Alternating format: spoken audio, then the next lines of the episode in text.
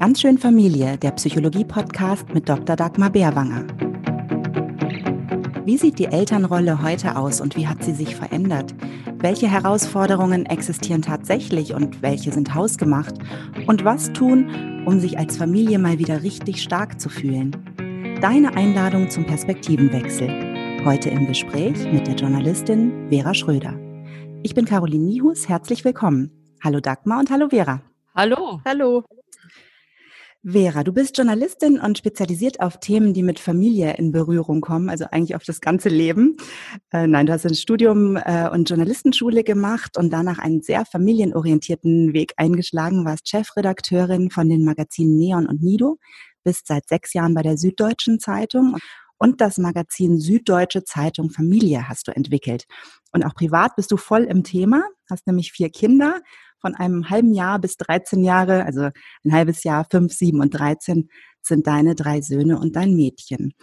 Ähm, es gibt ja so unendlich viele Erziehungsratgeber wie noch nie, so viele pädagogische Lehren. Ähm, es herrscht ein regelrechter Informationsdschungel zum Thema Erziehung.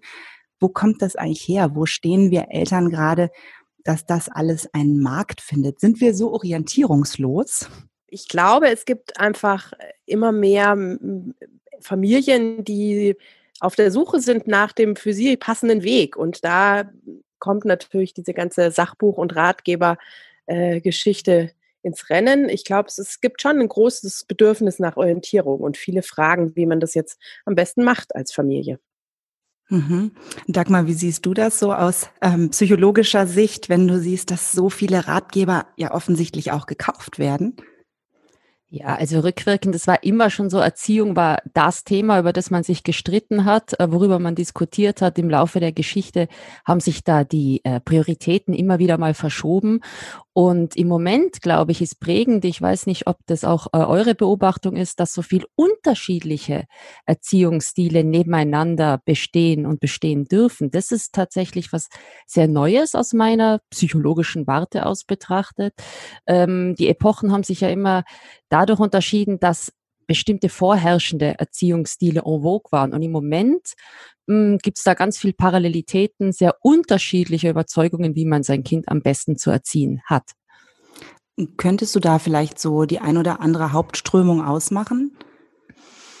Äh, das Pendel schlägt ja meist in die andere Richtung aus, wie man es selber erlebt hat, und dann rutscht man in Stresssituationen doch wieder in alte Muster unsere Generation zeichnet sich vielleicht auch dadurch aus, dass man mit Kindern sehr viel diskutiert, sehr einen kooperativen Erziehungsstil pflegt, partizipativ, also Kinder einbeziehen möchte, äh, schauen möchte, was wollen die Kinder, ähm, kooperativ mit ihnen aushandelt, was ist wichtig, was sind unsere Regeln.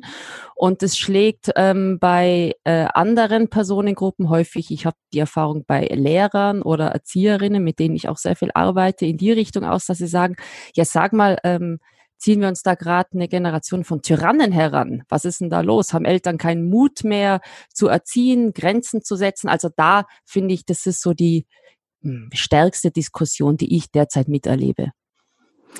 Und Vera, seit dem ersten Kind und jetzt dem jüngsten Kind sind ja fast 13 Jahre vergangen. Das heißt, du hast dich wahrscheinlich auch verändert. Hat sich dein Erziehungsstil auch verändert?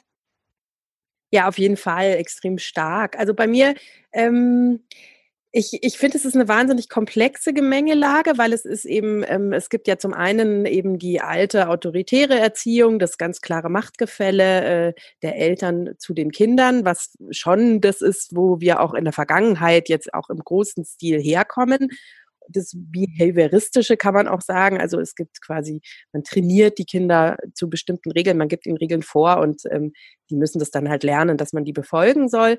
Und dann gibt es ja im Moment ähm, ganz Großzüge äh, und das finde ich auch wahnsinnig interessant, ja, der bedürfnisorientierten Erziehung, wo man auch dieses, versucht mal dieses Machtgefälle rauszunehmen und zu gucken, was ist eigentlich, wenn ich dem Kind genau die gleichen Rechte zugestehe, die ich mir selber zugestehe und äh, wir mal gucken, dass wir wirklich auf einer Ebene ähm, unser gemeinsames äh, Dasein hier verhandeln. Ähm, ich selber bin äh, sehr äh, autoritär im Grunde groß geworden, sehr leistungsorientiert und ähm, habe das auch am Anfang ähm, genau so als Mutter gemacht. Mein erstes Kind war auch total regelaffin. Ähm, wir haben mit dem Schlafprogramm und alles gemacht, Das hat super funktioniert, wie ich damals fand. Ähm, der ist ins Zimmer gegangen, wenn er frech war und musste da kurz äh, sich beruhigen und kam dann wieder rein und war ein wahnsinnig wohlerzogener kleiner Junge. Und als der dann fünfeinhalb war, kam unser zweites Kind und das war ein ganz anderes Kind. Ähm, Nora Imlau hat den schönen Begriff gefühlsstark dafür erfunden, also das, oder nicht erfunden, aber ähm, äh, ein Buch darüber auch geschrieben. Und im Grunde ist ähm, das, glaube ich, ein sehr gefühlsstarkes Kind. Das heißt, einer, der, wenn man ihm zu sehr Regeln vorgibt, äh, immer weiter eskaliert. Und dann haben wir eigentlich angefangen, uns damit zu beschäftigen, woher kommt es, äh, was gibt es da für alternative Perspektiven auf das Kind und ähm, haben uns seitdem komplett gewandelt. Und wir sind, also ich bin heute, ich merke ganz oft, wie ich im alten Denken noch festhalte, wie schon gerade gesagt wurde, dieses, ähm, man rutscht dann zurück in die eigenen gelernten äh, Reflexe. Aber im Grunde versuche ich heute sehr bedürfnisorientiert zu erziehen, wobei das Wort Erziehung da mir schon missfällt, sondern in eine bedürfnisorientierte Beziehung und einen Kontakt mit meinen Kindern zu kommen. Und das ist ein weiter Weg, den ich immer noch begehe und versuche, da äh, meine eigenen ja, Prägungen auch äh, weiter zu reflektieren. Dagmar, vielleicht kannst du da noch mal ganz kurz erklären, bedürfnisorientierte Erziehung, was kann das im praktischen, beim praktischen Beispiel sein? Ja, vielleicht ähm, eins noch zu wäre, was da ganz deutlich wird, wenn du so erzählst, ist die richtige Erziehung gibt's ja gar nicht. Das hängt ja ganz stark vom jeweiligen Kind ab, äh, was für ein Kind, was das Kind an Temperament mitbringt, äh, wie es darauf reagiert, wie ihr interagiert. Und da kommt sowas äh, mit rein, was man in der Psychologie Responsivität nennt oder Rapport. Also letztlich, welche Verbindung habe ich zum Kind? Ähm, und wenn ich das im Blick habe, das ist schon die halbe Miete, einfach mal zu schauen, was passiert denn da gerade beim Kind, was für Bedürfnisse, womit beschäftigt sich mein Kind gerade. Also es ist sehr hilfreich, am eigenen Kind interessiert zu sein und auch ein bisschen Spaß dran zu haben, mit dem Kind gemeinsam zu wachsen. Und da kommt dieses Bedürfnisorientierte rein, das so hochtrabend vielleicht gar nicht ist, sondern nichts anderes heißt, als sich zu überlegen, ähm, was geht gerade im Kind vor? Wozu macht es bestimmte Dinge? Alles hat einen Preis und einen Gewinn. Ich glaube, du bist ja auch systemischer Coach, Vera. Das ist dir wahrscheinlich auch sehr äh, bekannt. Also es ist ja nichts unnütz, wie Kinder sich verhalten oder was Kinder machen und sich dazu fragen, wozu macht's das gerade? Was steckt da dahinter? Was willst da bewirken? Welches Bedürfnis steckt dahinter? Heißt nicht, dass ich dem dann immer nachgeben muss und ähm, überhaupt keine Grenzen äh, aufzeige oder keine Regeln aushandle, aber es ist sehr hilfreich, sich zu überlegen, welches äh, Ziel verfolgt mein Gegenüber da gerade. Und letztlich sind es eigentlich immer die drei großen Bedürfnisse, die uns ein Leben lang begleiten, die wir hier auch in jedem Podcast immer wieder in unterschiedlichem Gewand, in unterschiedlichen Farben diskutieren. Das Bedürfnis nach Zugehörigkeit. Also es wäre ganz schön, wenn ich das Gefühl habe, ich gehöre hier zu einer Gruppe, die mich sieht und die mich liebt. Nennen wir diese Gruppe mal Familie oder wie auch immer. Später nennen wir sie vielleicht Klasse oder Kindergartengruppe oder wie auch immer. Ich bin Teil einer Gruppe. Es fällt auf, wenn ich nicht da bin. Und die finden das alle schön, dass ich da bin. Und äh, ich habe vielleicht auch eine Bindung zu diesem äh, Familienclan, äh, in den ich hier hineingeboren bin. Also ich werde emotion, ich kann emotional andocken. Dann das Bedürfnis nach Autonomie erleben. Ich will es allein machen. Ähm, in der Trotzphase mit zwei merke ich das ganz deutlich. Dann kommt es in der Pubertät nochmal heftiger ums Eck. Ich will Dinge ich will meine PS auf den Boden bringen, wie wir in Österreich sagen. Äh, und ich möchte dafür auch eine Umgebung geschaffen haben, wo ich mich allein ausprobieren darf. Und drittens das Bedürfnis nach Kompetenz erleben, Selbstwirksamkeit. Ich will zeigen, was ich kann. Ich will selber können. Ich will äh, dann auch dafür gelobt werden, dass ich es ähm, allein geschafft habe und nicht wie man den Praktikanten manchmal dafür lobt, dass er so schön kopiert hat. Nein, ich will dafür loben, dass ich wirklich eine Kompetenz gezeigt habe und ähm, allein über die Ziellinie gegangen bin. Und da sollte ich dem Kind auch die Möglichkeit geben, das auch mal allein zu machen. Dazu gehört auch, dass es sich blaue Flecken holt, dass es irgendwo hochsteigt und runterfällt. Und ich glaube, das ist was, ähm, wo man mit dem vierten Kind, kann ich mir vorstellen, wäre immer gechillter wird, dass man sagt, jetzt lasse ich es einfach mal. So schlimm wird schon nicht kommen, oder? Ja, Wobei das äh, tatsächlich nie mein Thema jetzt persönlich war. Also das nicht äh, gehen lassen können. Also ich bin da nicht, das habe ich irgendwie nicht, dass ich da so schlimme Angst habe, was die selber machen. Ähm, ich, das ist ein interessanter Punkt, weil ich äh, das vor ja kam mit dem, also ich glaube, dass ganz oft bedürfnisorientiert mit Helikoptern irgendwie so in einen Topf geworfen wird. Und das ist aber, ein, finde ich, ein riesiger Unterschied. Es gibt also das Helikoptern im Sinne von, ich lasse mein Kind nicht los und ich äh, gucke die ganze Zeit, was macht es und, und so. Das kommt ja auch aus einer ganz anderen Ecke. Das kommt ja eher eben aufgrund von so einer Verunsicherung von Eltern heute, einer Angst vor, äh, ich gebe den Kindern nicht bestmögliche Chancen, damit sie in einer, wie ich sie empfinde, sehr konkurrierenden Welt äh, gut zurechtkommen. Und daher kommt ja die, dieses viel behauptete, ich würde auch sogar Fragezeichen dahinter setzen, aber dieses viel behauptete, die Eltern heute glucken um ihre Kinder rum und lassen sie gar nicht mehr alleine. Ähm, das Bedürfnisorientierte ist ja eher auf einer, wirklich auf einer, wie ist die Beziehung zum Kind und sehe ich mich als eine Machtperson, die dem Kind Regeln vorgibt und die guckt, dass das Kind ähm, die befolgt, weil per se habe ich mehr Macht als das Kind äh, eine Abwandlung davon, wo man auch sagt, nee, wir haben ein anderes Verhältnis. Wir versuchen ein anderes Verhältnis zu haben. Und da ist einfach schon eine große Haltungsänderung, ähm, finde ich, und für mich wirklich ein großer, äh, große Entwicklung und großer Schritt gewesen. Und ich bin total glücklich, dass ich auf diesem Weg sein darf. Ist dieses Helikopter, hat das auch was mit Kontrolle ausüben zu tun oder was ist das eigentlich? Ich konnte damit gar nicht wirklich was anfangen mit dem Begriff. Ich glaube, das Helikoptern ist, ist, da kommt man wirklich so zu so einer Konsumgesellschaft, ähm, harte soziale Spaltung wächst. Ich glaube, das Helikoptern ist im Grunde das Gleiche, was so diese auf der gesellschaftlichen Ebene diese Abstiegsangst der Mittelklasse oder wie man es auch immer nennen möchte. Aber ich glaube, das Helikoptern ist am Ende dieses, ähm, mein Kind, das Beste für mein Kind. Mein Kind, ich muss gucken, dass mein Kind äh, äh, sehr unversehrt und sehr gut äh, betreut hier durchkommt. Und das gibt's schon, aber ich glaube, es gibt es viel weniger, als es gemeinhin behauptet wird. Ich finde es auch immer ein bisschen gemein, das Helikoptern als Zuschreibung uns als Elterngeneration. Interessant finde ich auch diese Bedürfnisorientierung ähm, als Gegenmittel sozusagen gegen dieses natürliche Machtgefälle. Und das finde ich eigentlich auch etwas, was ja überhaupt gar nicht nur für die Familie gilt, sondern auch in ähm, beruflichen oder hierarchischen Strukturen erlebt man das ja immer öfter, dass man sich jetzt viel damit auseinandersetzt, ähm, wie kann man den Umgang so miteinander gestalten, dass auch die Bedürfnisse eben des Gegenübers gesehen werden. Also ich glaube, dass das überhaupt so ein bisschen ein Trend ist, ähm, mehr zu sehen, wer der andere ist, was der andere gerade möchte und das zu integrieren in das eigene Handeln. Oder ist das, liege ich da falsch mit diesem Gefühl? Doch, total. Das finde ich, also ich finde, das ist genau eine große gesellschaftliche Entwicklung einzubetten.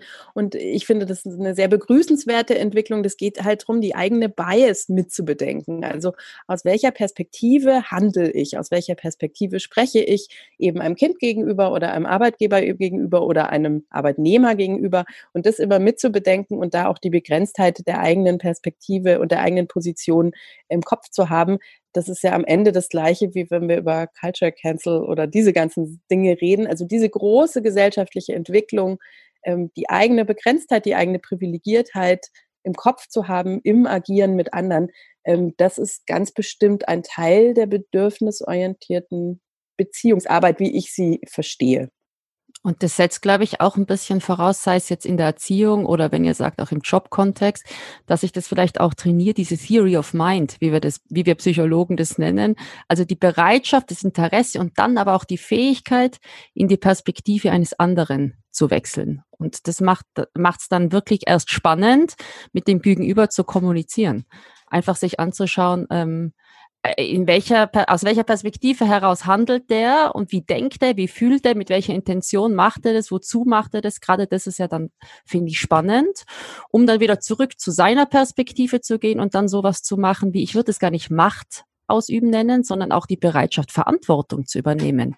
Und das ist was, was ich in der Erziehung sehr wohl machen muss. Ich muss Bereitschaft haben, letztlich die Endverantwortung zu übernehmen für das, was da passiert. Was ich auch äh, interessant finde und was auch ein bisschen dazu passt, dass man die Bedürfnisse des anderen sieht, versucht das Gegenüber anders zu sehen und dadurch natürlich auch die eigene Rolle und die eigene Person äh, mit ihrer Wirkungskraft, dass jetzt in meiner Wahrnehmung auch so eine Art ähm, Trend aufgekommen ist, zum Beispiel in den sozialen Medien bei den Influencern, dass man sich zum Beispiel Frauen untereinander wieder mehr supportet. Also sagt, äh, hier, was soll das Bashing, wenn es gerade zum Beispiel um, um Mütterthemen geht, um das Stillen zum Beispiel, solche Dinge oder wie die Geburt ablaufen soll und wie sie dann tatsächlich abläuft und so weiter. Das setzt sich ja alles fort von der Schwangerschaft angefangen, so eine Art Battle, ähm, den, den glaube ich, jede Mutter kennt, ähm, dass da jetzt eigentlich so eine leichte Gegenbewegung aufkommt und das heißt, jetzt lasst uns doch mal mehr, was ja auch mit diesem Bedürfnisorientierten zu, zu tun hat, dass man dadurch vielleicht auch einen anderen besser lassen kann an seinem Platz, den er einnimmt. Nehmt ihr das auch so wahr?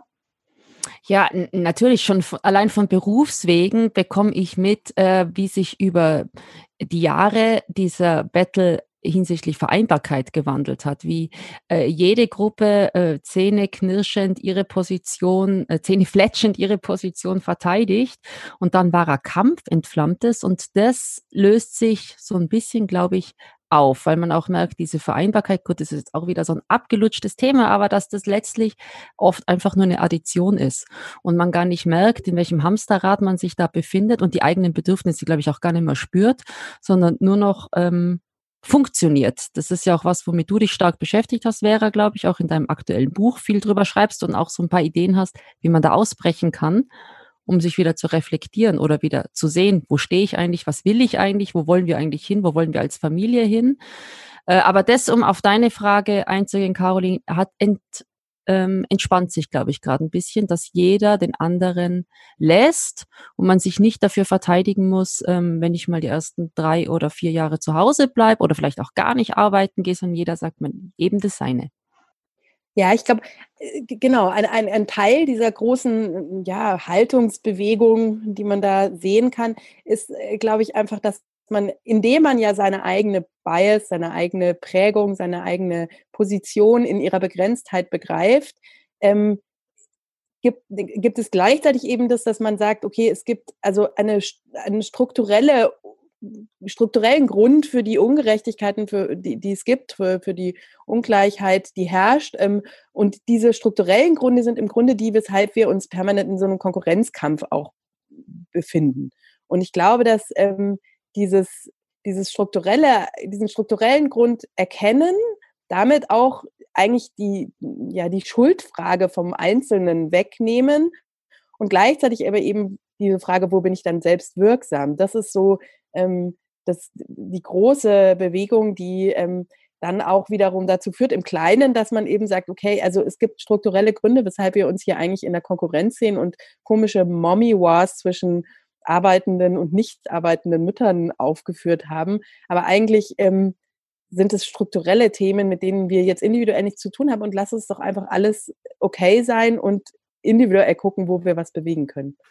Mit strukturellen äh, Themen meinst du sozusagen die Gegebenheiten, wie das, was die Arbeitgeber möglich machen für Wiedereinsteiger oder ähm, meinst du die, die Leistungen, die der Staat dazu gibt seit 2007?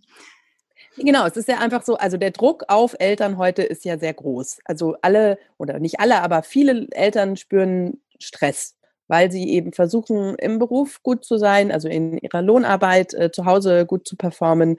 Dann haben sie noch irgendwelche Ansprüche an sich als äh, Mensch, der Hobbys hat und Freundschaften pflegt. Und das ist einfach sehr, sehr viel. Und ähm, dass das so ist, ist ja, das hat ja strukturelle Gründe. Also das hat äh, die Gründe, dass wir zum Glück äh, alle mehr arbeiten dürfen, also auch Frauen heute eben viel in Erwerbsarbeit sind. Das hat die Gründe, dass wir aufgrund von einer Konsumgesellschaft, in dem wir, der wir leben, ähm, empfinden, aber das ist eben kein individuelles äh, Thema, sondern ein gesellschaftliches Thema, dass wir bestimmte Wohnansprüche haben dürfen. Also ich habe da die Zahlen, finde ich wahnsinnig beeindruckt immer, ähm, dass einfach vor 60 Jahren, also 1956 hat eine vierköpfige Familie im Durchschnitt auf 60 Quadratmeter gelebt in Deutschland.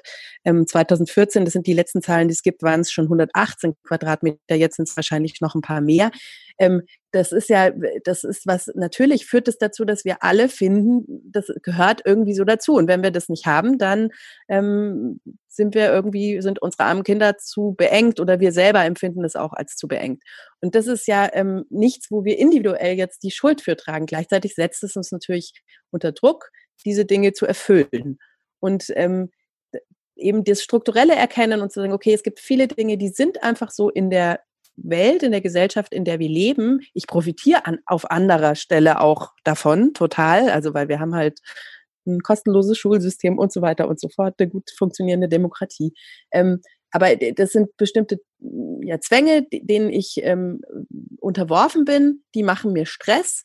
Und dann gibt es eben einen Bereich, in dem kann ich selbst wirksam werden. Und das irgendwie zu reflektieren und in Abgleich zu bringen, das nimmt einen vielleicht raus aus, die macht's richtig, die macht's falsch, so muss man es machen, so darf man es nicht machen. Und es, ähm, es, ja, wir sind alle, wir stecken alle drin im Rattenrennen. Und äh, jetzt äh, aufgrund deiner Erfahrung, äh, Vera, was könntest du uns an Tipps geben, wie man aus diesem Rattenrennen rauskommt? Du bist ja mit so vielen Familien im Gespräch, begleitest viele Familien, hast recherchiert. Wie schafft man sich aus dem Rattenrennen rauszunehmen?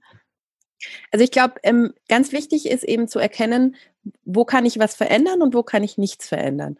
Und das, wo man nichts verändern kann, also womöglich äh, das Gefühl, immer im Stress zu sein, weil ich so viel Arbeit habe und die Familie, aber das ist nicht änderbar, ähm, da sich auch nicht so in der Negativität dann zu verlaufen und das und stattdessen sich auf das zu konzentrieren, wo sind denn kleine Ecken und Punkte, wo ich äh, was uns als Familie was Gutes tun kann, mir als Mutter was Gutes tun kann, damit ich ähm, wieder zu Kräften komme. Also am Ende geht es ja darum, Kraft zu haben, um eben auch, also gut, um gut genug sein zu können. Also andersrum, wenn ich sage, ich, äh, es stresst mich, dass ich immer das Gefühl habe, nicht gut genug zu sein in meinen 100 Rollen, die ich habe.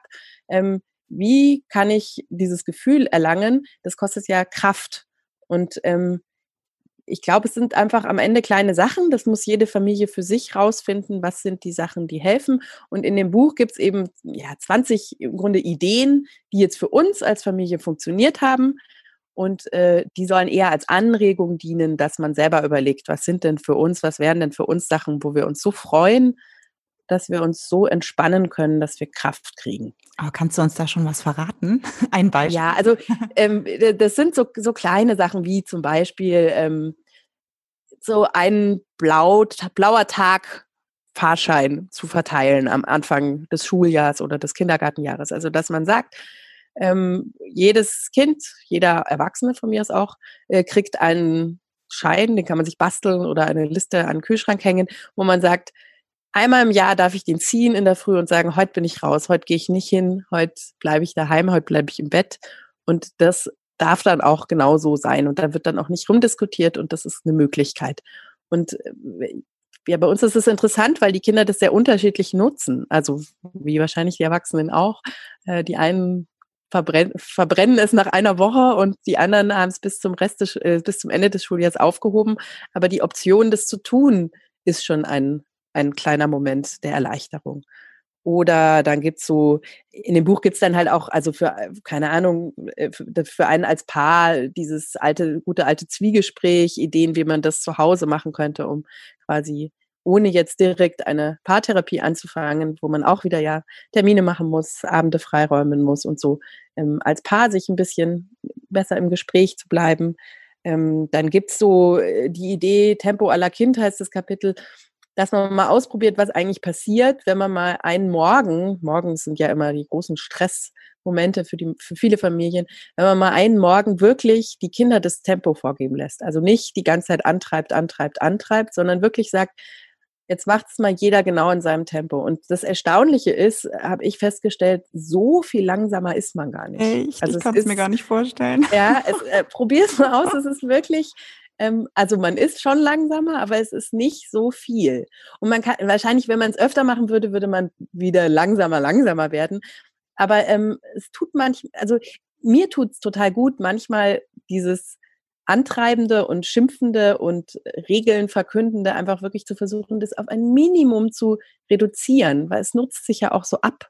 Mhm. Und äh, da ist dieses einmal diese Kinderzeit annehmen und dann feststellen, ups, so schlimm ist es gar nicht. Total heilsame Erfahrung war es für mich. Klingt für mich total toll. Und da steckt ja auch äh, dieses drin, dass die Kinder eben auch mit Verantwortung übernehmen und dass sie aber auch ganz viel Vertrauen geschenkt bekommen. Also das finde find ich schon mal äh, drei tolle Tipps, die wir da jetzt schon mal vorab hören durften. Dagmar, wenn man sich darüber Gedanken macht, was könnte ich für meine Familie ähm, finden, was, also man kann natürlich dann diese Ideen mal ausprobieren und aufnehmen, aber wenn es darum geht, ähm, was ist es denn bei uns? Was macht uns als Familie stark? Was tut uns gut? Was, was müssen wir bekräftigen? Worauf wollen wir uns fokussieren? Dann kommt man ja vielleicht auch über solche Ideen oder manchmal auch umgekehrt auf die eigenen Werte, die einem wirklich wichtig sind.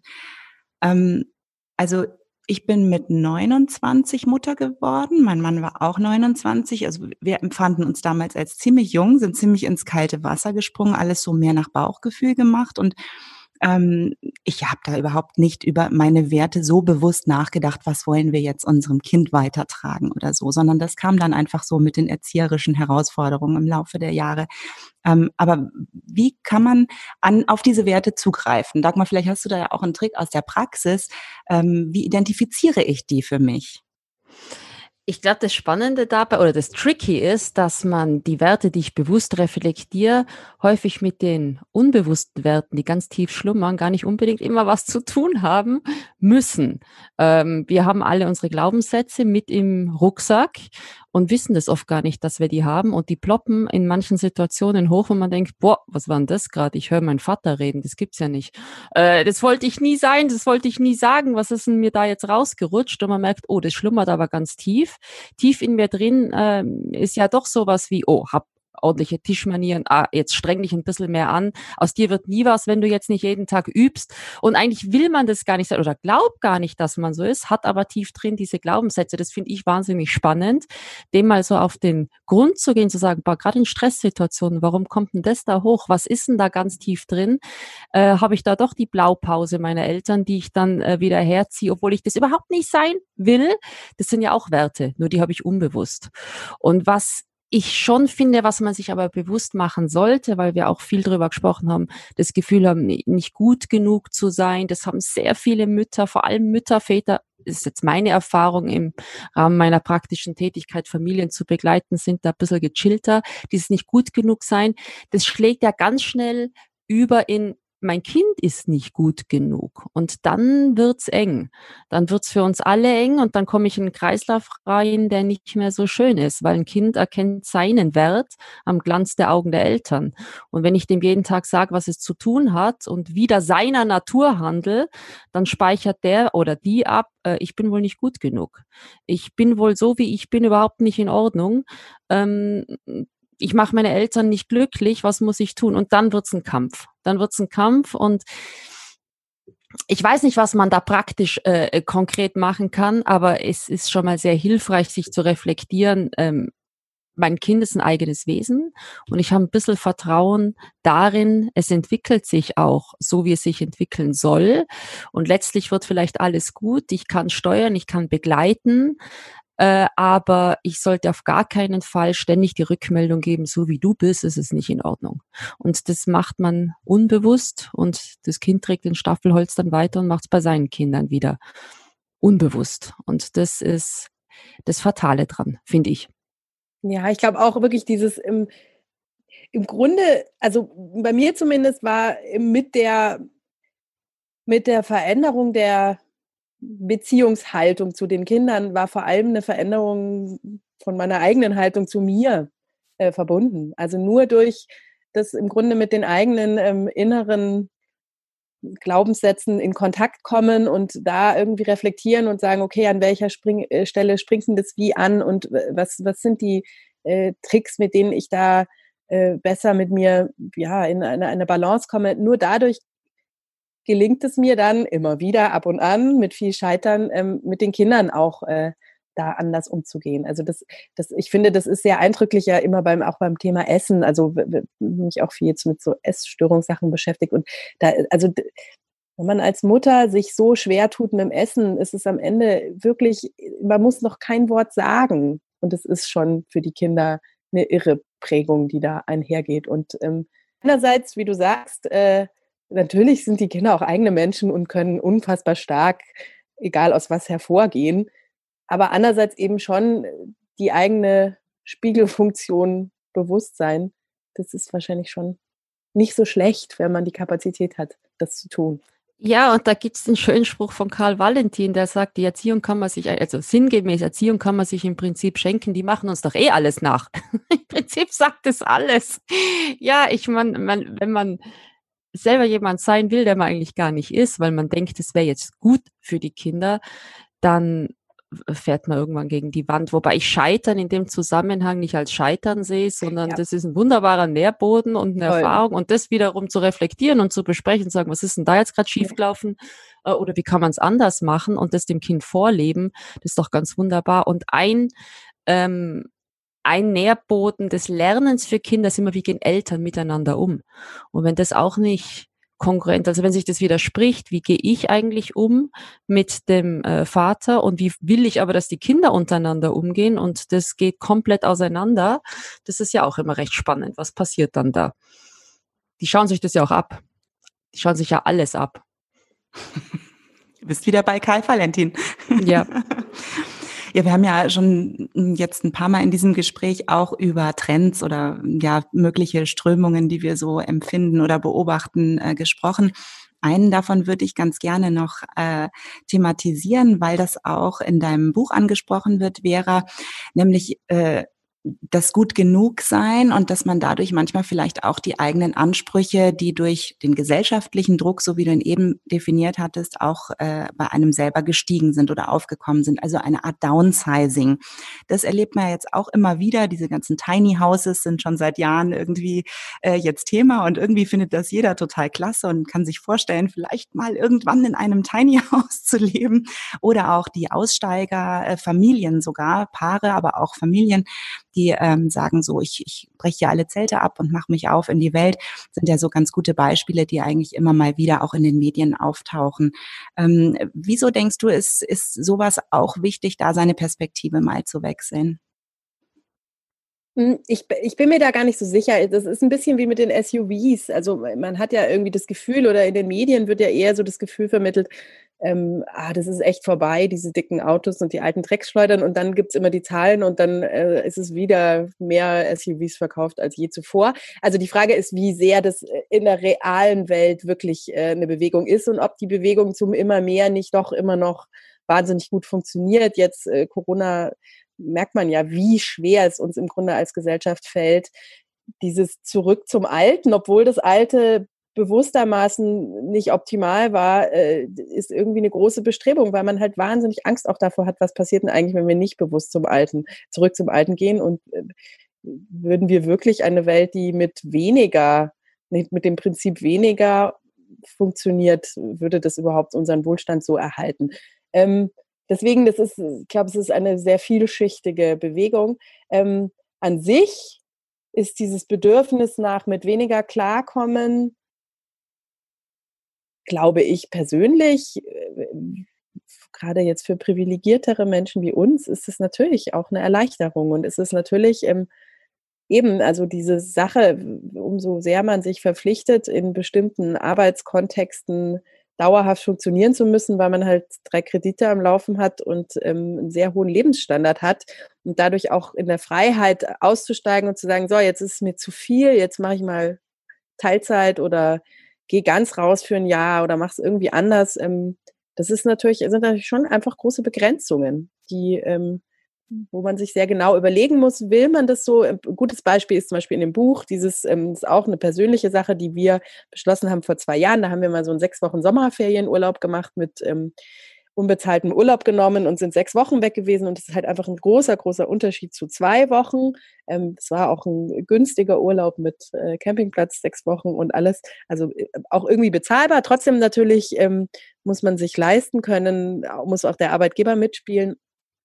Aber wenn man sich mal fragt, warum man das nicht öfter macht, müssen ja nicht sechs, können ja auch nur vier Wochen sein, da so ganz ehrlich ins Reflektieren zu gehen, sind die Gründe, die man intuitiv erstmal schnell nennt, kostet zu viel Geld, kann ich mir nicht leisten, ähm, sind die Kunden weg, äh, sind die wirklich, sind die stichhaltig oder was ist für eine Priorisierung steckt dahinter? Ähm, und dann nochmal vielleicht die Entscheidung zu überlegen, das glaube ich, lohnt sich ab und an.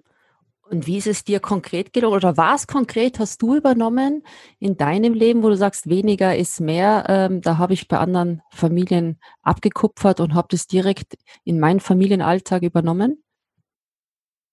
Also wir leben, ähm, wir haben lange überlegt, ob unsere 90 Quadratmeter für sechs Personen, ähm, ob wir das aushalten.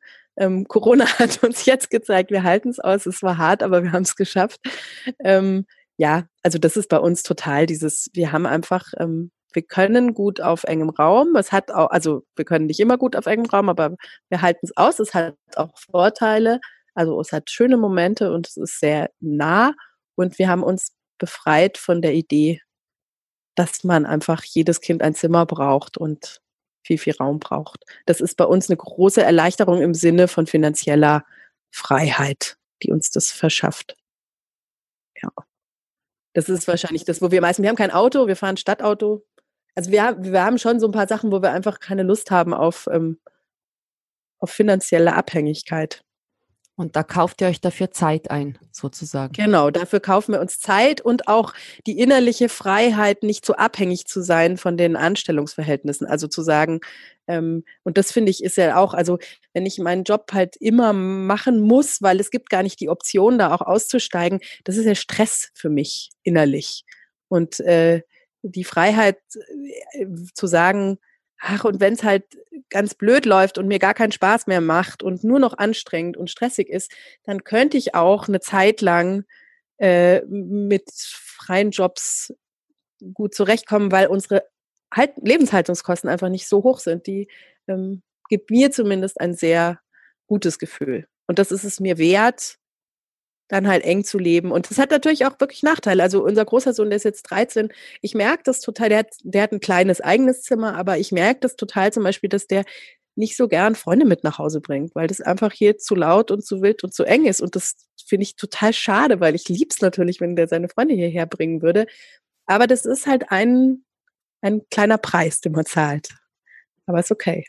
Und ist das so ein Veränderungsprozess, den, wenn man ihn als Familie angeht, den man auch so ein bisschen systematisch angehen kann? Also ich stelle mir das vor, man setzt sich hin und bringt vielleicht wirklich mal zu Papier, wo sind denn die ganzen Abhängigkeiten in meinem Leben? Was brauche ich wirklich und wovon kann ich mich trennen? Kann man sich das so vorstellen oder wächst man da so intuitiv rein?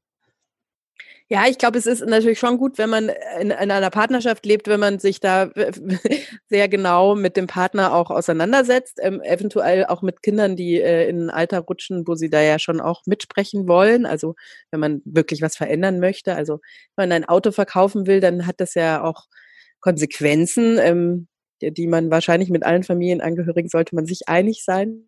Ähm, ja, und dann würde ich echt sagen, ist es, ein, ist es ein Prozess und ein Austausch. Und der Austausch ist natürlich auch für Nähe und Beziehung toll. Also ich, bei uns war das, also ich bin da eben auch anders, als ich groß geworden bin. Und äh, wir haben das, also das war schon ein, das war ein aktiver Weg und ein klares sich gegen das Rausziehen ins Häuschen und den Kredit, den man dafür aufnehmen muss, ähm, zu entscheiden. Und dann sind es natürlich totale Luxusprobleme auch. Und ich finde das ja immer total faszinierend. Ich traue mich das ja selber, glaube ich, nicht. Diese Aussteigerfamilien, äh, die du auch ein bisschen begleitet hast. Und da frage ich mich immer, ähm, wie kehren die in ihr altes Leben, kehren die in ihr altes Leben zurück? Irgendwann kommt ja jede Aussteigerfamilie auch mal wieder nach Hause. Oder ist da bei allen so ein Break und sie sagen, nee, also so wie vorher geht nicht mehr? Ja, glaube ich, ist ganz oft so. Ich habe jetzt ein paar mit ein paar von denen während Corona auch kurz Kontakt gehabt, die ja äh, viele ja ihre Reisen oder ihre Auslandsaufenthalte dann auch abbrechen mussten.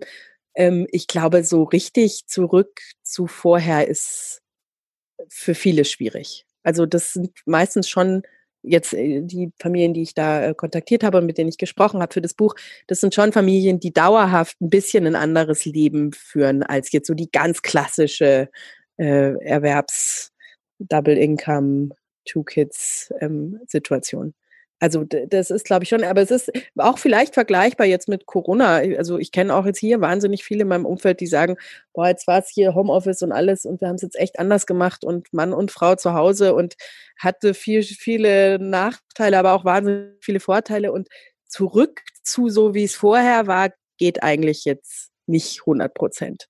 Und das finde ich sau interessant, was da jetzt passiert. Also ob wir dann doch alle zurückrutschen, wie es vorher war, oder ob es wirklich große Schritte passieren. Ja, und ich glaube, es braucht dann auch wirklich die, die, die Familienbesprechung, also sich darüber bewusst zu sein, was nehmen wir denn jetzt davon mit, weil ich glaube, dieses Zurückrutschen, das, äh, das ist eine Gefahr, weil es einfach viel bequemer ist. Da weiß man, wie es funktionierte und eine Veränderung, ja, wie wir alle wissen, immer etwas ungemütlicher sein kann. Das fand ich jetzt einen sehr schönen Perspektivenwechsel in unserem Gespräch, den wir hier alle miteinander einnehmen konnten und hoffentlich auch unsere Hörerinnen und Hörer dazu einladen konnten. Vielen, vielen Dank, liebe Vera, für dieses Gespräch. Und ähm, also ich freue mich auf dein Buch, weil ich die drei Tipps, die du eben schon mal so rausgelassen hast, schon so spannend fand, dass ich denke, 20 ungewöhnliche Ideen davon für ein entspanntes Familienleben. Ähm, das sind deine kleinen Fluchten. Das kann jedem wahrscheinlich irgendwie ein bisschen was mitgeben für zu Hause. Ganz herzlichen Dank. Danke euch. Vielen Dank. Vielen Dank, Vera. Also ich freue mich wirklich auf dieses Buch. Normalerweise äh, würde ich jetzt nichts empfehlen, was ich selber noch nicht gelesen habe. Aber ähm, diese Tipps fand ich einfach richtig klasse, weil da drin eine echte Herausforderung auch für uns Eltern steckt. Also dieses Tempo aller Kind, ich glaube, das werde ich äh, nach den Ferien sofort umsetzen und mal ausprobieren, was passiert. Allerdings ist mir natürlich auch bewusst, dass es eventuell den Preis hat, dass ähm, das Kind den Schulbus verpasst. Mal sehen. Ja, ich bin da auch wahnsinnig gespannt drauf und ich äh, finde es ja immer spannend zu sehen, wie machen andere das eigentlich. Ich mhm. bin ja auch so ein Biografie-Fan. Ich schaue mir mal an, wie leben andere, wo sind Brüche bei anderen, wo haben die angefangen umzudenken. Und da finde ich spannend hinzuschauen, ähm, wie haben es andere geschafft, ihre Fußfesseln loszuwerden? Oder wie erkennt man überhaupt, welche Fußfesseln man mit sich mitschleppt? Und brauche ich die denn alle? Oder erkaufe ich mir nicht ein Stück Freiheit, wenn ich auf viele Dinge einfach bewusst verzichte? Das finde ich spannend. Also ich finde das ja auch beeindruckend, auf den 90 Quadratmetern zu leben und kann es wirklich verstehen, dass man sich dadurch auch Freiheit einkauft. Man sagt, ich habe äh, in anderen Bereichen jetzt einfach viel mehr Möglichkeiten. Also da bin ich auch gespannt drauf. Da denke ich auch drüber nach, worauf ich bewusst verzichten kann im Leben und was äh, uns unsere Bremsen sind in unserem Familienalltag, die man hier vielleicht mal lösen kann. Ja, genau. Und da auch in der Diskussion wirklich ehrlich mit sich zu sein, welche Priorisierung steht hinter meinen Argumenten. Ja, das, das fand ich auch eine ganz interessante Fragestellung, die sie aufgeworfen hat. Ja, hat sehr viel Spaß gemacht, liebe Dagmar. Ich hoffe, unseren Hörerinnen und Hörern auch. Und wir freuen uns natürlich, wenn ihr uns abonniert auf Spotify oder auf Apple Podcasts oder auf dieser halt allen gängigen Podcast-Plattformen. Und ihr könnt uns auch sehr gerne folgen auf Facebook und Instagram und ganz schönfamilie.de, das ist unsere Website. Da kann man auch immer noch mal ein paar Informationen zu den jeweiligen Podcast-Folgen nachlesen. Also ich freue mich aufs nächste Mal und wünsche dir jetzt noch weitere schöne Ferienwochen, liebe Dagmar. Ja, wünsche ich dir auch. Und ich sitze ja hier schon am See. Heute meine erste Podcast-Folge vom See aus. Und da springe ich jetzt auch rein. Ich wünsche dir eine gute Zeit. Bis zum nächsten Mal. Danke, ciao. Ciao.